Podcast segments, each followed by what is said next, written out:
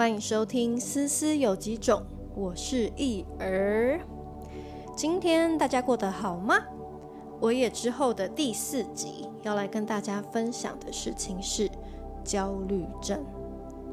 我想在现代这些名词应该都不陌生啦，像是忧郁症啊、躁郁症啊、焦虑症啊、强迫症啊、恐慌症啊等等。但大家知道他们互相之间的关联吗？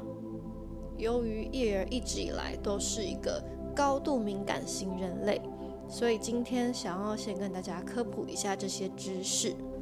首先，先来讲一下这些病症，统称为情绪障碍，包含忧郁症、躁郁症、视觉失调、自闭、强迫症等等。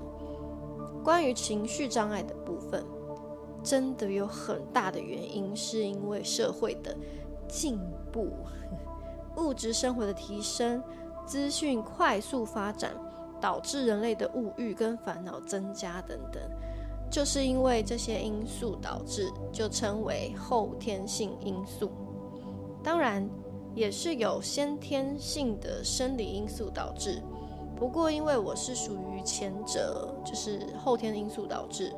所以这里讨论的主要对象就会是以后天因素为主，然后所谓的焦虑、强迫等等啊，这些都是情绪障碍下的症状，就有点像是感冒会咳嗽、忧郁会焦虑这种关联。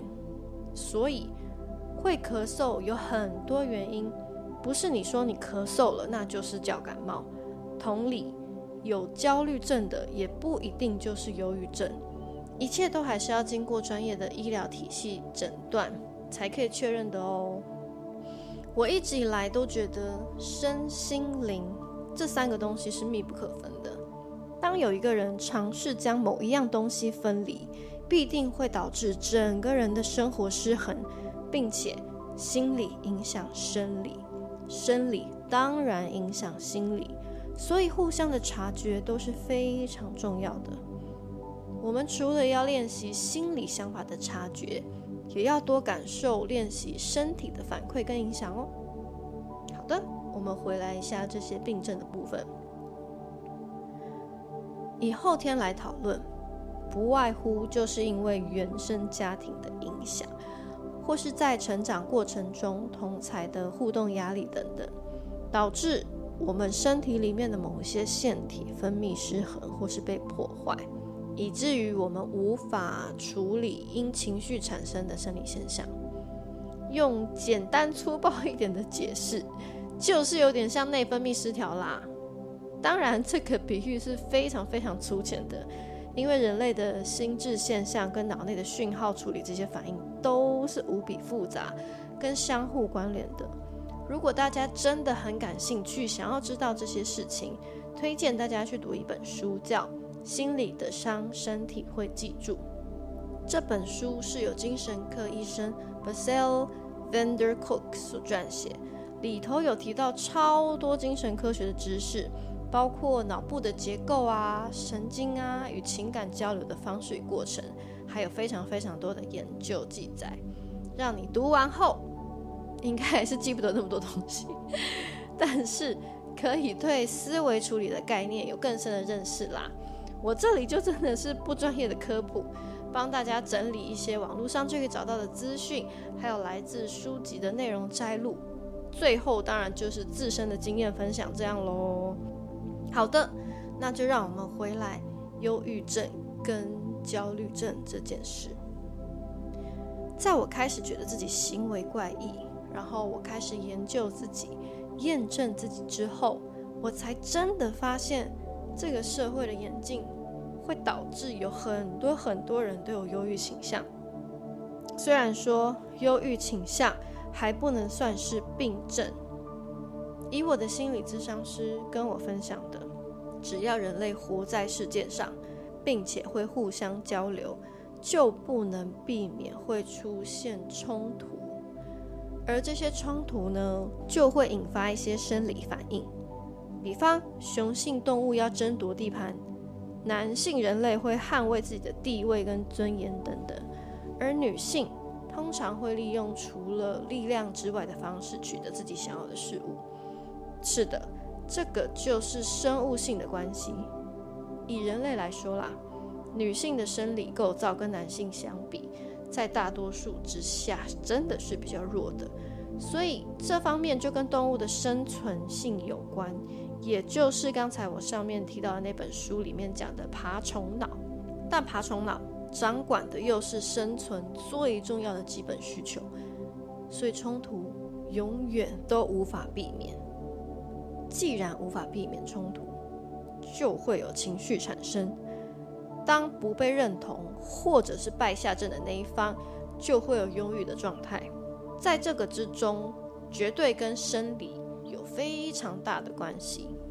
书中里面就有提到，在战斗的过程中，我们的身体会激发大量的激素，帮助我们的战斗；而在结束战斗之后，就会需要其他腺体的帮忙，他们就要分泌一些其他的激素，去平衡你身体的状态，然后释放冲突结束后的讯号，它是一个讯号值。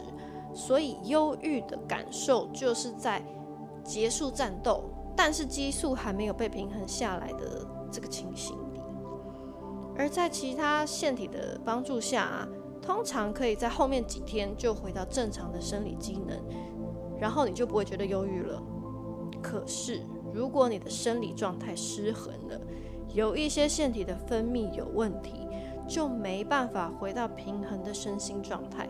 导致忧郁无法解除，这个状态才会诊断为忧郁症或躁郁症等等的确认性病因，所以它是需要一段时间观察才可以下定论的。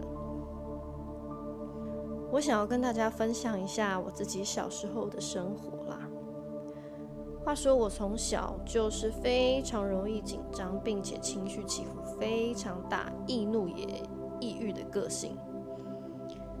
我回想我小时候啊，因为家里的大人对小朋友的教育想法就是传承更老一辈的方式，就是所谓的打骂压制教育，所以我小时候每一次被教育的时候，都会不自觉的头晕想吐，甚至觉得自己要昏倒了，导致我我更没办法听大人们在说什么。但这个时候通常都会遭受到更大的责罚。因为他们不晓得我的生理状况是这样，他们只觉得我是不是很不专心在听他们讲话，然后觉得骂我骂得更凶，这就是一个很严重的恶性循环。